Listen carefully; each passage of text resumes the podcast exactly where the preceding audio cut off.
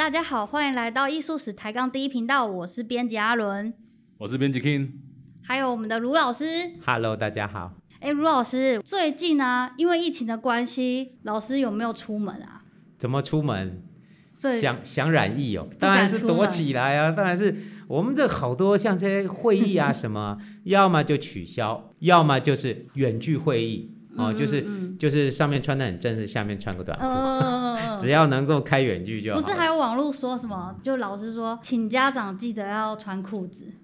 就是因为学生视讯上课，然后发现家长在后面没有穿裤子走来走去，啊、这真的是结果出包的是家长。对对对，对。所以大家都不能不要说是在国内很多移动都尽量避免，更不要说是出国了，完全就没有办法出去了。如果解封的话，我超想要赶快去日本玩，不知道老师有没有就是比较推荐？日本哪里比较好玩？其实啊，如果跟我们这几集讲的话题有关的话，讲到十七世纪的大航海时代，那老师建议你，你可以去日本九州的，比如说长崎，或者是平户啊、或者是这个太宰府，这都是当时的历史文化很重要的一个地点。为什么？为什么？这跟我们前面的话题有什么关联啊？哦，我们这样讲好了。那个荷兰人是一六二四年才到台湾的。其实荷兰人进入亚洲啊，他最早啊占了这个巴达维亚做总公司以后，他往东北亚最早不是到台湾，最早是先在日本开设了商馆哦，所以他们在一六零九年的时候就已经进到日本做生意了。哦。哎，结果我们还是回到了讨论历史跟艺术史的这个话题里面了。那再请老师就是跟我们多讲一点这个九州有什么好玩的嘞？九州好玩的多啦。九州啊，哎，九州拉面有没有吃过？呃，没有去过九州。哦，九州拉面好咸。所以老师，你之前去过九州？哦，有啊有啊，有一有一年我二零一零年我去开会啊，就在九州待了两个多礼拜啊。老师的会议是什么？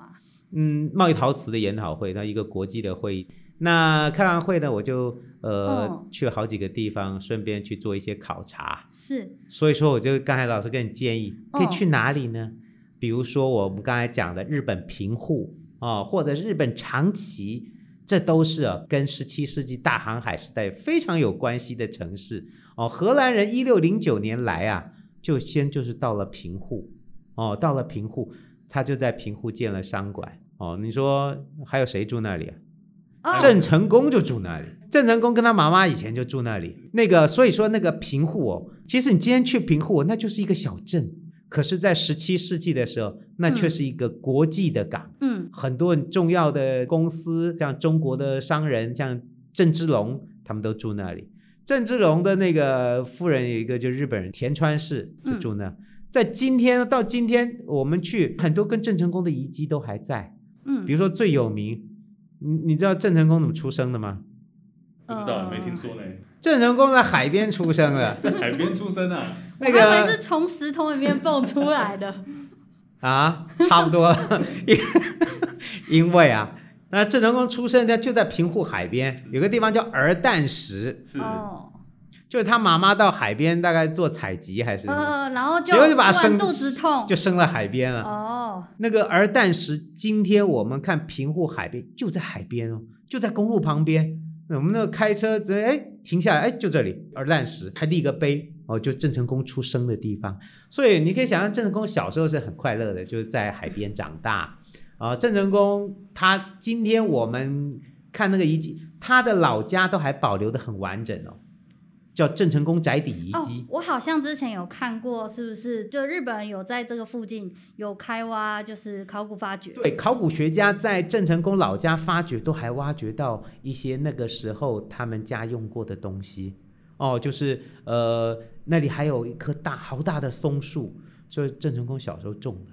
就是说，你可以想象他的童年就在这里长大的。哦，他还有一个弟弟哦，他有一个弟弟，不过弟弟后来就没有来中国，哦，就郑成功来了。嗯啊、哦，他就展开了他这呃非常短暂而不平凡的人生，在中国的明末明末清初啊，创造了一个非常不平凡的历史。这个是郑成功，就在平户。那平户还有一个很重要，就刚刚我们讲荷兰人就来了。荷兰人从一六零九年在这边待了几十年呢，后来到了一六三九年，还正式的大规模的在那个海边盖了他们的商馆哦，就是荷兰东印度公司商馆哦，就在海边。我们今天去看他那个荷兰人的码头、荷兰人的围墙，还有商馆的遗迹，都保留的蛮完整的。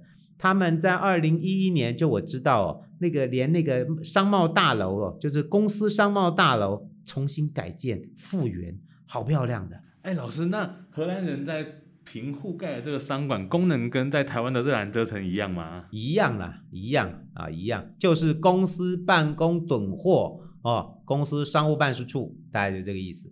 不过荷兰人他你看，一六三九年盖，盖完没多久就出大事了，出了什么事啊？盖完没多久，整个发展都变了，出大事了哦，老板不好了，不好了，出大事了。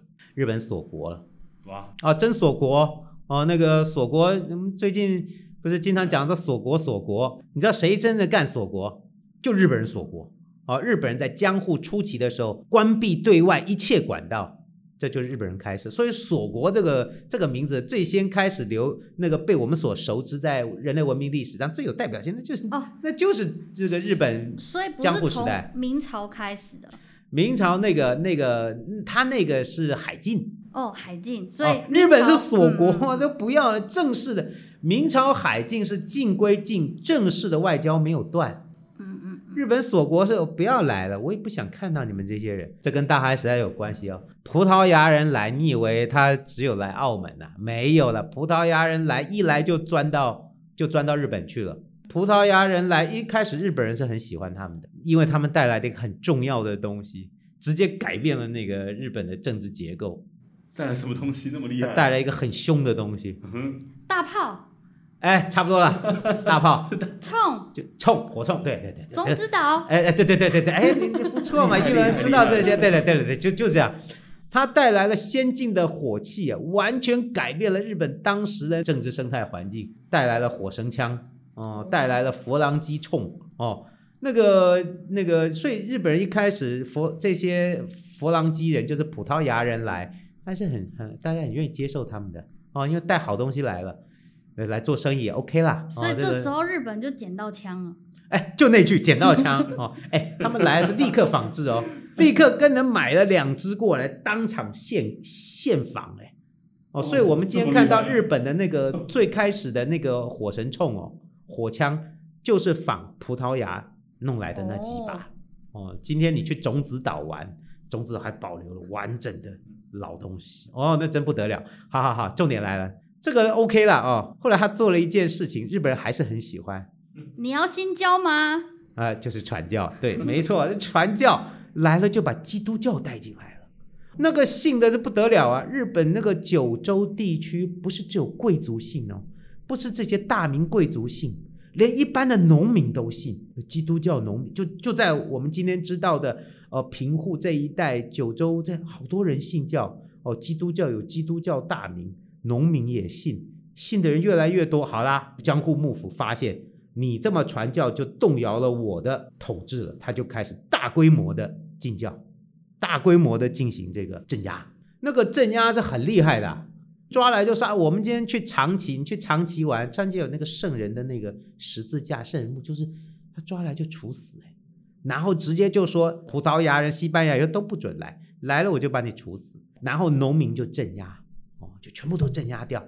所以日本那就关得很厉害，全部都关掉。所以那个基督基督教的传播绝对是一个很对日本影响很大，所以说他开始大规模的禁教，然后就是锁国。就不准外国再来了，就不要来了。他宁愿不要做生意，宁愿不要有任何的发展，我就你就不要进来哦，全面性的禁教。那在贫户的荷兰人怎么办？嘿，来，你就说老板不好了，出大事了。商馆才刚刚盖好哦，盖好又怎么样？来来，你来，你过来，来过来过来过来，你在这边弄哈，我也不好就近看管。他也真的也算是给你荷兰人就很就要说。我没有要传教，我跟他们是仇人 哦。那个葡萄牙跟西班牙，我跟他们有仇，我看到他们就想咬死他们。所以我跟我跟你不赶快的啦哦，我们也不会来传教，拜托拜托拜托哦，让我让我做生意啦，拜托我不会传教。日本人想一想，好了，我们也不是那么不通情理嘛啊、哦！日本最后就开两种人来做生意，一个就是荷兰人，一个就是中国人、华人。这两种人可以来，其他一律不准啊！这就，算锁国了，锁这锁得干干净净啊！所有出去的都不准再回来，我就当你是叛徒。到海外的都没有，然后要出去的船也不准，本来还有出国贸易舰队，我们叫租印船、出国贸易船都不准出去，全部都不准出去，就算锁国了。锁国了，那这两这两个怎么管呢？来来，你来，能没来啊？来啊！平户你也别待了啊！那商馆不要不要，那什么东西？人来他在长崎哦，本来是管着那个葡萄牙，后来发现葡萄牙不用了，你都不用来了，也不用待了。他多狠呢！他在长崎的海边做了一个人工岛，那个岛就叫出岛。哦，那个小岛只有一条小桥联系陆上，旁边就是长崎市长办公室，就长崎奉行，就看着他，就叫荷兰人迁到出岛里。在一六四一年的时候，所以老师这个出岛大概多大？因为听起来好像并不是一个很大的，大概三百米、两百米吧，一个扇形的一个小岛。哦哦哦，啊，荷兰人就住里面。做生意你就在这儿做，你们别出去。这个小岛里面啊，所以日本的商馆就被强迫迁到出岛，一直到十九世纪哦，他们就住在里面做生意，然后长期奉行管着他哦，翻译可以进去，人不准出来，你们就在里面住哦，有东西会跟你贸易会送进去，那个艺妓也可以进去啊、哦，你就是不准出来，所以就变成了一个专门荷兰贸易人工岛。我们叫德西玛，哦，就是出岛商馆。所以荷兰的商馆呢、在一六四一年的时候，就从今天的平户迁到了这个我们说的出岛，就开启了锁国时期日本人了解西方的唯一管道，就是荷兰出岛商馆。那个当时还有很多的绘画，那他们叫兰人。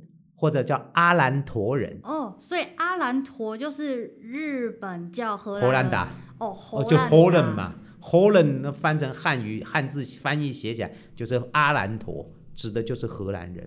这些荷兰人就待在这个人工岛上，那个今天这里都还保留下来哦。老师，你去的时候，它还是有一些当时的建筑物在现场。有，它现在哦，因为后来就也变成陆地了，只是那个范围都在。嗯、日本就很认真的把那个结构啊，又重新的发掘、调查、保护起来。今天我们在你去长崎玩，就可以看到那个出岛商馆的结构，它的里面的房子很多也都按照当时的规格复原起来，我们就可以看到一个大航海时代的。日本对外之窗，嗯嗯，就是出岛。荷兰商馆，他们商馆长叫贾比丹哦，叫贾比丹哦，就是 captain，就商馆长。里面还住的职员啊、商务员啊、厨子啊、办事员啊、仆役、啊，都住在里面。哦，我们可以看到他们的生活。哎，他们在里面其实过得不错，不过就一点，来平户商馆做生意的，绝对不准在这边做礼拜。你不要给我传教，不要给我看圣经，不要惹事。哦，你只能在那边做生意，荷兰人就很很顺从。那个这也是日本人了解西方唯一的一个知识。所以日本人他虽然锁国，他也不是闭着眼睛锁，他要求日本荷兰商馆每年要交报告。这个报告是他们自己商业，就是他们了解的世界的大事，会写报告交到长崎奉行这边来。哦，所以内容就是写目前全世界各哎，对对对对对，最新讯息，他们叫风说书。风说书哦，就是这个荷兰风说书啊、嗯嗯哦，就是里面讲的，就是荷兰人嘴巴里面讲到的世界。另外还有一本叫《唐传风说书》，哎，就中国的。哦、所以两边的讯息不断的还是会进来，所以日本人不是完全的关闭，他有两个讯息管道一直进来。那个日本人也透过荷兰人，透过商馆，他们会有很多的资料，比如说医学，嗯，建筑、科学、物理学、数学，他们还是要求荷兰人要把这个讯息给他们。所以，所以在当时有一种学科叫兰学，对，就是兰学。所以说我，我们仔细看，荷兰人在日本大航海时代，他也成为了一个传递东西方讯息文明很重要的一个管道。哦，就是从出岛，所以那个小岛是很有趣的。你在那个小岛上可以看到他们交易的状况。哎。他们带自己的厨子啊，所以很多他们带自己的那个料理过来，他们很多的那个也传到了日本。厨子，啊，厨师，厨师。我刚刚还以为是垦田用的那个厨子。那叫厨，哎哎，那叫锄头。地桃啦，这些。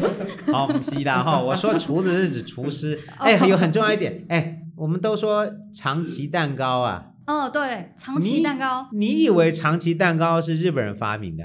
所以是荷兰人带进来的。对啦，就是荷兰蜂蜜蛋糕啦。Oh. 所以长崎蛋长崎蜂蜜蛋糕其实是荷兰的甜点。那长崎蛋糕跟蜂蜜蛋糕那也不一样。长崎蜂蜜蛋糕嘛，你就多加点蜂蜜嘛。我之前听别人说这两个是不同的东西。欸、当然不同，一个加蜂蜜，一个不加嘛。哦，原来是这样。哦，哎，我这就是乱说的。好，重点是说，你看他那个很多的那个生活和文化，就透过这个商馆传出来。那个日本人传，日本人都很在意你有没有传教啊。那个时候就抓，就讲到一个很恐怖的事。他为了要测验你们是不是有信教哦，日本农民抓来一个一个审啊。他们叫踏绘，踏就是踩踏，哦哦哦，绘就是绘画的绘。他拿那个圣母玛利亚的像放在木板上，放地上，要农民踩，吐口水。然后旁边还有一个会葡萄牙文的那个老头就问。你要不要信教啊？你要不要信仰？你要不要亲吻玛利亚？你个农民，只要你只要你反应不对，就把你杀了。你只要承认就完了。那就有点像罗马在迫害基督教早期对，直接丢温泉里。嗯嗯，嗯。然后那个你去那个长崎那一带有温泉，哦，那那个就把人可以泡的吗？我我不知道，我没去了，没看到。可惜。所以说他那个叫踏会，他是一个一个审你的，所以说是完全不准信。哦，完全不忍心，所以荷兰人是很很规矩的，就在这边做生意。那老师，嗯，如果我我去现场的话，就是到初岛，哎，有什么是我必须要看的东西？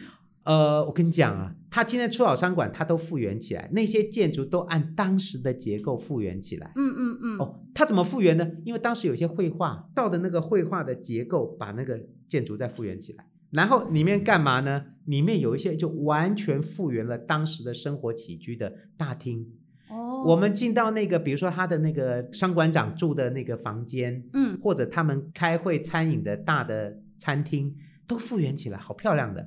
有一些仓库呢，就做成陈列室，因为日本、嗯、日本政府就在这边做了比较完整的考古发掘，地底下好多的遗物都被完整的被发掘出来，复原。经过研究，然后在商馆里面陈列出来，很有趣哦。除了你说大量的瓷器以外，还我我记得我去看一把手枪，那个手枪那个子弹都还在里面，所以是荷兰人留下来的。荷兰人留下来的枪很有趣，什么都有哦。他们用的烟斗啊，喝水的杯子啊，开会的时候的那个宴会的水晶杯啊，嗯嗯嗯，他们用过的银币啊，各式各样的瓷器，他们听说 VOC 款。有荷兰东印度公司定做的日本瓷器，嗯，陈列在是盘子吗？我好像之前看老师的脸书照片有分享，嗯、对对对，那个就是他们定做的哦，嗯，定做的。那这个盘子是跟一样，就是跟中国，就跟上一集老师你说到的那个定没有这个时期啊，那个中国因为跟那个郑成功跟清朝打得不可开交，嗯，所以有一段时间瓷器出不来。哦，结果那个九州这边的窑业就乐翻了，九州这边有田，肥前窑业乐翻了，就由他来做，他做的好像啊，而且还可以定做，所以这时候真正好的瓷器有一大部分是日本做的青花瓷。哦，那他们就就近跟日本人定做。哦，所以那些我们看今天有看到荷兰东印度公司 VOC 款的瓷器是日本有田青花瓷，做的很漂亮哦，啊，很漂亮。谢谢老师今天的分享。好，今天我们讲了就讲这个，这其实长崎很好玩。它除了我们刚才讲有这个荷兰的初岛商馆，它的旁边呢就是唐人的，就是中国唐人的商馆哦，或者是居住区哦，我们叫唐人屋夫，唐人的。这个货区，所以这个今天啊，如果说你以后到长崎去，你这边都可以去参观一下。好，日本最早的那个中华街啊，就在这里。嗯，那我们可以下一期的时候再请老师来分享这个唐人屋夫的一些故事吗？可以啊，有有有时间我们也可以讲一讲这个部分啊。嗯，十分感谢卢老师今天跟我们分享日本商馆的故事。那我们下礼拜还有其他更多精彩的历史文化，我们下礼拜见，拜拜。拜拜，拜拜。